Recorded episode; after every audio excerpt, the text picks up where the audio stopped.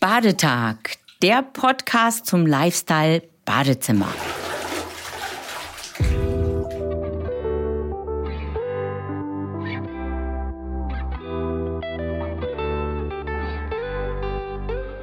Ja, liebe Lifestyle Badezimmer-Interessierte, erstmal möchte ich Sie da draußen ganz, ganz herzlich zu unserem heutigen Podcast mit dem Thema Sicherheit, genauer gesagt Sicherheit im Bad, begrüßen. Vorher aber hier im Studio meinen allwissenden Gesprächspartner Jens Bischmann. Hallo Jens. Hallo Marion. Also Thema Sicherheit im Bad, habe ich erst mal gedacht, langweilig, extrem unsexy.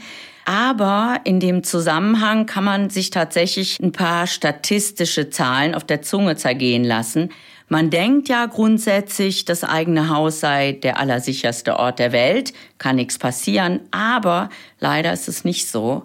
Nirgendwo passieren so viele Unfälle wie im Haushalt. Laut des Robert Koch Institutes erleiden tatsächlich 2,8 Millionen Bundesbürger im Jahr einen Unfall im eigenen Haus, in den eigenen vier Wänden. Und das Bad spielt dabei eine große Rolle, weil, nochmal eine Zahl, 9 bis 15 Prozent aller Unfälle ereignen sich tatsächlich im Bad. Und da denke ich, äh, glatter Boden, nasser Boden, feuchter Boden sind die Hauptursache, oder? Ja, also das Bad ist sicherlich keine Gefahrenzone wie der Straßenverkehr, mhm. aber das stimmt. Es ist ein Raum, wo ich äh, mich häufig nackt oder barfuß bewege. Und in der Tat, das Thema Sturz ist eben auch bei diesen Unfallursachen auch, glaube ich, die häufigste. Und da ist natürlich im Bad das besonders prägnant und schwierig, denn ich kann irgendwo stürzen auf einen harten Boden im Regelfall bei den Fliesen. Ähm, ich kann gegen Gegenstände stoßen. Ich habe häufig eine Brille nicht auf, also die Sicht ist eingeschränkt oder wenn ich aus der Dusche komme, der Fuß ist nass. Also all diese Aspekte spielen eine Rolle. Und natürlich ganz entscheidend, in welcher Verfassung bin ich. Gerade Kinder, ältere Menschen, da ist natürlich die Frage des Sturzes und der Verletzung eine ganz besondere. Und insofern ähm, kein Gefahrenbereich, aber potenzielle Gefährdungen. Und die gilt es dann mit einer intelligenten Badplanung zu verhindern oder zu mindern. Mm, was wären denn so die, so die größten Gefahrenzonen, Gefahrenquellen im Bad? Ja, du hast es erwähnt, äh, das Thema Sturz. Gerade wenn ich aus der Badewanne, aus der Dusche steige, sei es ein Teppich, der wegrutscht, sei es, dass ich nasse Füße habe und dabei ausrutsche. Das kann natürlich auch schon in der Wanne oder in der Duschwanne passieren. Äh, gerade wenn man jetzt ein Duschgel hat oder sich irgendwie einölt oder ähnliches. Ähm, also all das sind potenzielle Gefahren. Ähm, das Thema Strom im Bad, auch ein wichtiges Thema mit potenziellen Gefahrenquellen. Also eben, weil es ein Raum ist, der eine Funktion hat. Eben nicht nur, wo ich mich nur hinsetze, wie das Wohnzimmer oder ähnlichen, sondern Küche und Bad sind natürlich da, wo Strom, wo Funktion, mhm. wo Tätigkeiten verrichtet werden, ist natürlich die Gefahr einfach größer. Klar. Und wie kann ich mich da am besten schützen? Was, was hast du da für Vorschläge, beziehungsweise wie mache ich überhaupt mein Bad sicher? Ja, also das Thema mhm. Sicherheit ist, hat natürlich viele Aspekte. Es fängt bei der Planung des Bades an, dass ich ein Bad plane, wo ich mich äh, mit bestimmten Funktionszonen gut orientieren und bewegen kann. Dass ich also genügend Platz habe, um aus der Wanne zu steigen, um die Türen der Dusche zum Beispiel zu öffnen, wenn die eine Abtrennung hat. Dass ich vor dem Waschtisch genügend Möglichkeiten habe, mich zu bewegen, also diese Bewegungszonen. Und ein guter professioneller Badplaner wird diese Funktionszonen noch immer einplanen. Dann die Produktauswahl, dass man dann guckt, bedarf es hier in der Familie, zum Beispiel weil kleine Kinder sind, eines Fußtrittes vor dem Waschtisch mhm. oder kann man einen Rocker hinstellen, möglichst einer, der dann auch rutschfest ist. äh, welche Möglichkeiten zum Einstieg gibt es in eine Wanne und zum Ausstieg? Das ist ja häufig eher das Problem, auch wieder rauszukommen. Das Thema Haltegriffe, gar nicht mal im Bereich nur für ältere Menschen, sondern ich glaube, das ist ein Aspekt, der für uns alle wichtig ist. Wie komme ich leicht rein und raus aus einer Wanne? Jeder, der mal einen Beinbruch hatte oder eine Verletzung, mhm. weiß, wie das ist. Und äh, insofern sind diese Aspekte bei der Planung äh, schon ganz, ganz früh zu berücksichtigen. Ähm, dann natürlich die konkrete Produktauswahl. Also zum Beispiel habe ich eine Wanne oder eine Duschtasse, wie wir sagen, also der, der Boden im Grunde genommen der Dusche. Habe ich dort Fliesen, dann nehme ich eine Duschtasse. Äh, ist das in irgendeiner Form beschichtet? Es gibt rutschfeste Beschichtungen, die bereits eingebrannt werden. Es gibt natürlich auch die Möglichkeit, nachträglich solche Sachen zum Teil aufzutragen oder aufzukleben. Also eine ganze Menge Innovationen und selbst die gute alte Duschmatte. Ich kenne das von meiner Mutter. Immer wenn sie bei mir ist, legt sie darauf auch Wert, dass in der Dusche diese Duschmatte hingelegt wird. Ist eben etwas einfacher und sicherlich nicht die, die ästhetisch schönste Lösung immer. Aber entscheidend ist ja, dass nichts passiert und dass man nicht ausrutscht. Und es geht dann weiter, wenn ich aus der Wanne, aus der Dusche steige, dass dann die Fliesen im Duschbereich, der Bodenbelag, was immer dort ist, rutschfest ist. Auch da gibt es rutschfeste Fliesen äh, oder ein Teppich, der möglichst gegen Verrutschen allerdings gesichert sein sollte äh, sind alles Lösungen, die diese Gefahrenquelle schon mal eliminieren oder zumindest mindern. Was ist denn eine Duschmatte? Duschmatte, das, was man reinlegt mit Saugnäpfen, was man also irgendwo bekommt, Fachhandel im Einschlägigen. Also ich sag mal, die, die einfachste Lösung, gerade auch auf Reisen, kann man also sehr empfehlen, sowas mitzunehmen. Meine Mutter hat sowas immer auch dabei, weil sie das aus Hotelzimmern kennt. Und äh, äh, ja, manchmal sind es also auch die einfachen Dinge, die mhm. schon dazu beitragen können. Okay. Aber natürlich im eigenen Bad sinnvoller, das nicht zu brauchen, sondern bereits bei der Planung oder bei der Produktauswahl diese Dinge vorzusehen. Es gibt ja tatsächlich auch, das habe ich aber jetzt auch erst erfahren, sowas wie Wickelkommoden im Bad, die quasi schon mitgeliefert werden, die eingebaut sind. Ja, gerade beim Kinderbad gibt es ja viele Möglichkeiten, ähm, Einbaulösungen oder zumindest Dinge, die ich dann als Wickelkommode verwenden kann auch Aufsätze, die ich über die Badewanne legen kann, ne? dass ich dann sage, auch da habe ich sicher und kann diesen begrenzten Platz, wer kleine Kinder hat, kennt es, wo richte ich es ein. Und ich habe natürlich im Bad immer ganz gerne auch noch eine Wickelmöglichkeit, neben der traditionellen Wickelkommode im Schlafzimmer, Thema Reinigung, Thema Pflege, äh, wenn ich Kinder bade, dass ich sie nochmal absetzen kann. Äh, also ganz, ganz wichtig da zu gucken, habe ich dann eine gute Ablagefläche, die sicher ist, kann ich da im eventuellen Fall auch, ich kenne es also von mehreren Bädern, auch in der eigenen Familie, wo dann noch diese berühmte Wärmelampe ist, dass also die Kinder es auch warm haben, dass ich dann genügend Utensilien habe, das ist ja immer das besondere Problem, wo verstaue ich alles, was ich dann vorrätig haben muss. Und da gibt es Lösungen, ähm, sowohl die ich also in einem bestehenden Bad einsetzen kann, als auch, wenn ich jetzt ein Bad plane, vielleicht schon mal ein bisschen darüber nachdenke, habe ich dort Kommoden, Schränke, Anrichten, die ich auch so nutzen kann traumhaft. Das wäre mein absoluter Traum gewesen, so eine Wickelkommode im Bad. Was meint sie, wie oft ich Trepp auf, Trepp ab mit tropfendem Kind oder auf dem Fußboden gewickelt habe und dann die Materialien nicht dabei und so. Also das finde ich absolut überzeugend. Wenn du noch so ein paar andere Dinge benennen könntest, die ja auch so im Mehrgenerationenbad einfach genau. wichtig sein können. Also ganz wichtig bei kleinen Kindern ist ja, kann man sagen, das ist nur ein Aspekt des Lebens, aber gerade wenn kleine Kinder sich verletzen, man ist ja vorsichtig im Haushalten. Alle mhm. denken darüber nach, oh Gott, der äh, Wohnzimmertisch, da müssen die Ecken geschützt werden, in der Küche müssen die Steckdosen abgedeckt werden. Das gilt fürs Bad natürlich genauso. Also gucken, welche Kanten sind dort dann, wie kann ich verhindern, dass das Kind sich verbrüht? Es gibt eben Armaturen, die bereits die Temperatur sich einstellen lässt. Ein Verbrühschutz ist da drin, nicht nur für Kinder sinnvoll dass die Temperatur sich auch schnell einregelt und ich also nicht entweder erfriere oder mich dann verbrühe, wenn ich unter der Dusche stehe. Dass Kinder das auch leicht bedienen können, ist so das Thema, sie müssen sich ja mal nach vorne beugen. Gibt es Möglichkeiten, eine elektronische berührungslose Armatur zum Beispiel zu haben? Das Thema Rutschfestigkeit sprachen wir an. Dann, dass ich bestimmte Schränke auch abschließen kann. Denn es gibt ja eben auch, Bad werden ja häufig auch Putzmittel oder äh, Medikamente sollten zwar woanders gelagert werden, aber häufig sind sie denn doch häufig im, im Bad, dass man also auch Schränke abschließen kann und verhindern kann, dass Kinder äh, dort sich bedienen. Ja, also das sind so Sachen, die ganz wichtig sind, auch bereits sehr früh zu berücksichtigen. Mm. Jetzt habe ich zum Beispiel so eine Wickelkommode eingebaut, eine fest installierte, weil ich vielleicht auch Zwillinge habe. Das ist ein Beispiel, was ich kenne. Leute haben wieder erwarten Zwillinge bekommen und dann auch noch die demente Oma mit ins Haus holen müssen. Jetzt war das Bad klein und eng. Ja, ne, kannst ja nicht jedes Mal wieder ein neues Bad installieren. Nee, deshalb unser Tipp eigentlich so ein Bad, was mitdenkt. Ne? So ein, ein äh, durch die Generationen ein folgendes Bad, das die jeweils die Lebensbedürfnisse und Lebenssituation auffängt. Das heißt nicht, dass ich also dann alle fünf Jahre, das würden wir uns natürlich als Branche freuen, das ganze Bad neu zu machen, ja.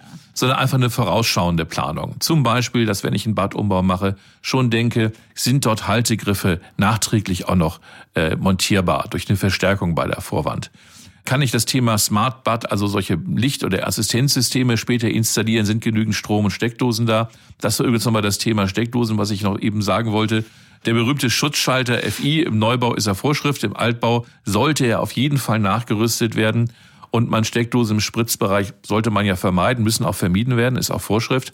Aber dann, wenn ich Steckdosen im Bad hat, um Strom im Bad ist immer hilfreich. dass ich diese dann auch abdecken kann, gerade wenn kleine Kinder sind oder ich sie nicht brauche. Also eine vorausschauende Planung, die mm. eben erlaubt, nachzurüsten, mitzurüsten, aufzurüsten. Mm. Das ist ganz, ganz wichtig. Mm. Also da kann ich auch so ein bisschen aus dem Nähkästchen plaudern, dass wir ein sehr, sehr altes Haus gekauft haben und ein Bad da einbauen wollten, wo es ursprünglich war. Katastrophale Stelle, weil es sollte ja preisgünstig sein. Der Erfolg war, es wurde zehnmal so teuer weil wir nicht nur das Bad abreißen, sondern letztlich auch alles entkernen, alles rausschmeißen mussten.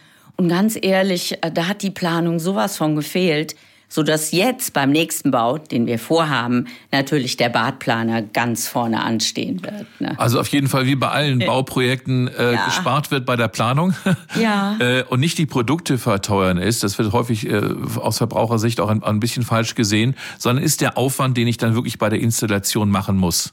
Und deshalb die Empfehlung, frühzeitig einen Badplaner zusehen, der sich eben auch diese Bausubstanz, ne, was, mhm. was finde ich vor, mhm. genau anguckt und sagt, da kann man was machen, da muss man was machen. Und dann sich auch genau überlegt, zusammen mit dem Bauherrn, mit dem Kunden, welche Bedürfnisse soll dieses Bad eigentlich befriedigen, nicht nur jetzt, auch in Zukunft. Mhm. Kannst du noch ein bisschen was so zum Smarten, da weiß ich überhaupt nichts drüber, Bad erzählen? Also komfortabel ist klar. Aber diese ganzen smarten Bereiche. Äh, ja, ist natürlich noch ein neuer Bereich. Also ich glaube, wir werden im mhm. Bad äh, die Digitalisierung dann sehen, wenn sie wirklich einen zusätzlichen Komfort bietet. Und gerade beim Thema Sicherheit ist das sicherlich der Fall. Äh, eine vernünftige Lichtsteuerung, die also einmal das Bad äh, taghell erleuchtet, dass ich mich zurechtfinde aber abends dann auch vielleicht so ein bisschen äh, mir schmeichelt und es also dann äh, so auch ein bisschen sich anpassen lässt. Die Orientierung bietet, ein ganz wichtiges Thema, wer nachts auf die Toilette will. Wie finde ich mich im Bad zurecht? Mhm. Sehe ich alles, auch gerade für ältere Menschen, wenn es ein bisschen eingeschränkt ist. Also das Thema Kontraste, gute Ausleuchtung, ganz, ganz wichtig.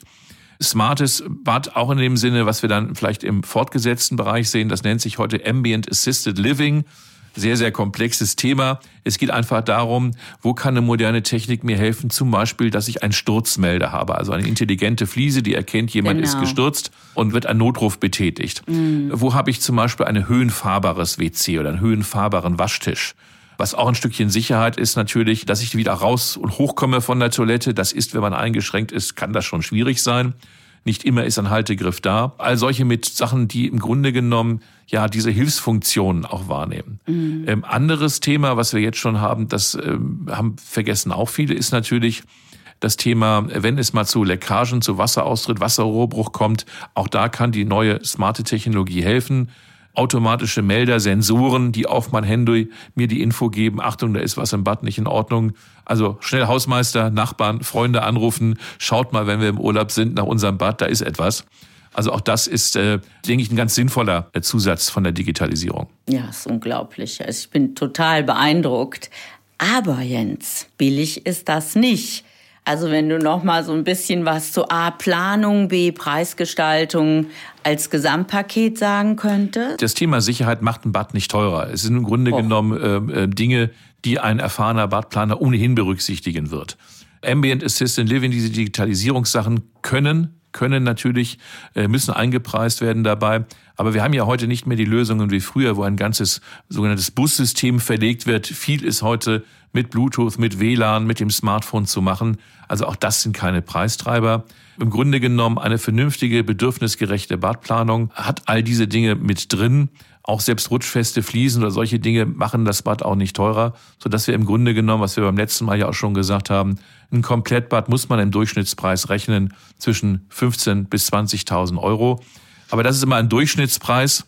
Damit ist allerdings da drin auch ein komplettes Bad, wird häufig vergessen, was gehört zum kompletten Bad. Das heißt, inklusive einer Demontage, einer fachgerechten Installation, Berücksichtigung aller Vorschriften. Also insofern denke ich, ist ein Bad in jedem Fall seinen Preis wert. Und gerade beim Thema Sicherheit, Stichwort Trinkwasserhygiene, Stichwort äh, vernünftige Planung, ist das auch etwas, was äh, ja, man ausgeben sollte und auch mehr als gerechtfertigt ist. Und Fördermittel?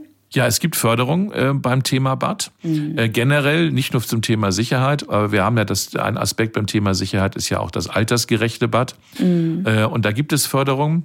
Momentan ruht sie ein bisschen von der KfW, aber es gibt ein Förderprogramm, was hoffentlich bald wieder aufgelegt wird. äh, von der KfW, was den sogenannten barrierereduzierten Umbau erleichtert. Es gibt dann noch weitere Förderungen, wenn die Krankenkasse also sagt, hier ist jemand, der schwer pflegebedürftig ist, der Hilfe braucht. Äh, sowohl von den Krankenkassen als auch von der Pflegekasse gibt es weitere Möglichkeiten der Finanzierung. Äh, wir empfehlen bei diesen Dingen ganz bewusst, sich die Seiten genau anzuschauen von mhm. den einzelnen Fördertöpfen. Wir haben eine Übersicht unter gutesbad.de, da findet man eine Fördermittelübersicht und speziell zum Thema Barrierefreiheit Aktion barrierefreiesbad.de, auch dort alle Informationen, was es jetzt aktuell an Förderung gibt und wie man es ganz einfach für sich nutzen kann. Ja, super. Jetzt erzähl mir doch nochmal, wenn ich jetzt zum Beispiel eine Wohnung gemietet habe, die hat aber ein altes Bad, was mir nicht mehr gefällt, vielleicht relativ klein, was kann ich denn dann als Mieter machen? Dann bin ich ja dann doch wahrscheinlich recht hilflos. Ja, ganz schwieriges Thema. Also viele Bäder in Deutschland, da würde der Benutzer gerne mehr machen, aber es gehört ihm nicht. Also grundsätzlich, jede bauliche Maßnahme in diesem Bad bedarf natürlich der Zustimmung des Vermieters.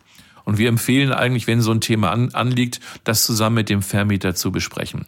Wir haben in Deutschland ja anders als in anderen Ländern relativ geringe Eigentumsquote und relativ hohe Mietquote, also insofern ganz wichtiges Thema. Ähm, aber wir haben ja auch sehr viele durchaus langjährige Mietverhältnisse, wo man sagt, Mensch, ich will im Bad gerne was machen, davon habe ich was. Äh, lieber Vermieter, stimm doch zu, denn ich will ja auch gerne dein Mieter bleiben, noch auf lange Sicht. Also insofern empfehlen wir, dass man sich einfach gemeinsam austauscht, was man dort macht. Man muss dann nur eine Regelung treffen, das ist ganz, ganz wichtig, dass man beim Auszug möglichst diese Sache nicht wieder zurückbauen muss. Denn wenn ich etwas umbaue, äh, kann der Vermieter verlangen, dass ich es nachher wieder in den Urzustand zurückversetze. Deshalb unsere Empfehlung, eine Vereinbarung treffen. Erstens, ich kann umbauen. Zweitens, man klärt die Kostentragung.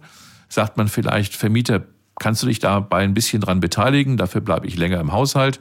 Äh, oder kannst du die Miete senken, dafür übernehme ich die Kosten. Und dass man dann nachher klärt, dass es keine Rückbaupflicht gibt oder wie immer die ausgestaltet ist. Insofern glaube und hoffe ich, dass das ähm, Thema äh, auch in den Mietwohnungen, in den Mietbädern mhm. Äh, sich durchsetzt, dass man dort zu Umbauten kommt. Es gibt eine Ausnahme, wo es eine gesetzliche Pflicht des Vermieters gibt zum Umbau.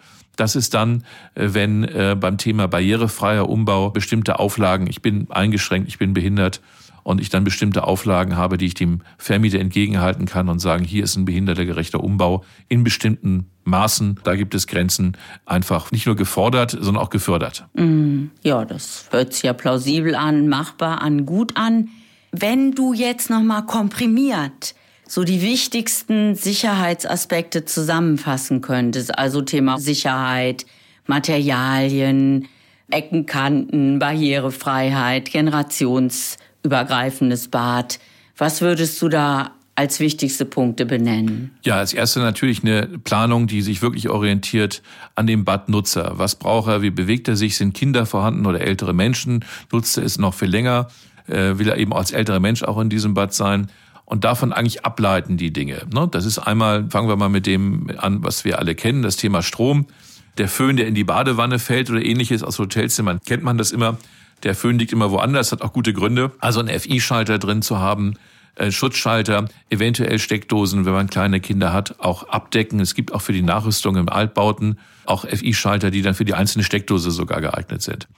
Dann das Thema äh, Rutschfestigkeit ist immer eine Frage, die so ein bisschen mit Hygiene auch so äh, äh, sich ein bisschen streitet. Ich muss natürlich das Ganze auch gut reinigen können. Deshalb darf es, wird es auch nie so, so völlig noppenartig sein. Aber dass man überlegt, ich habe Produkte da drin, wo irgendwo diese Rutschfestigkeit schon im Produkt selber drin ist. Mhm. Zum Beispiel Fliesen, die so ein Profil haben, die in der Wanne äh, im, oder in der Duschtasse schon Emaillierungen haben, die diesen Rutscheffekt haben. Möglichkeiten des späteren Auftrages gibt es auch. Mhm. Äh, gibt es auch immer wieder neue Innovationen, was ich da machen kann. Und wenn ich eben Bodenbelege habe oder einen Teppich oder ähnliches reinlege, darauf achten, dass der nicht wegrutscht, wenn ich aussteige, gerade aus der Wanne, aus der Dusche, wo ihr nur ein Fuß rauskommt, ich das Gewicht verlagere, also ganz heikles Thema. Dann beim Thema Sicherheit eine gute Beleuchtung, gute Ausleuchtung auch, ne? nicht nur äh, tagsüber, sondern auch abends, dass ich mich da zurechtfinde. Und äh, das sind so die wichtigsten Aspekte, die es zu berücksichtigen gilt. Und ich habe es angesprochen bei Kindern, älteren Menschen auch. Gerade die Gefahr des Verbrühens ist da bei Armaturen oder bei der Dusche, ja. dass man eine Armatur wählt, wo ich gut erkenne, welche Temperatur eingestellt ist und die am besten sogar noch so einen Verbrühschutz hat.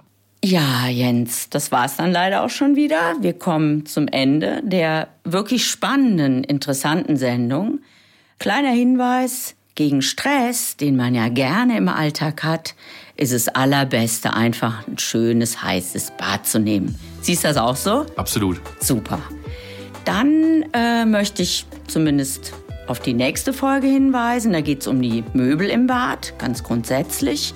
Und dann noch den Hinweis geben, dass Sie alle weiteren Informationen bei www.badetag online finden, beziehungsweise die Links ja, auf den Seiten von gutesbad.de und aktionbarrierefreiesbad.de auch mit Checklisten zum Thema Sicherheit im Bad. Alles klar. Tschüss, Jens. Tschüss, Marion.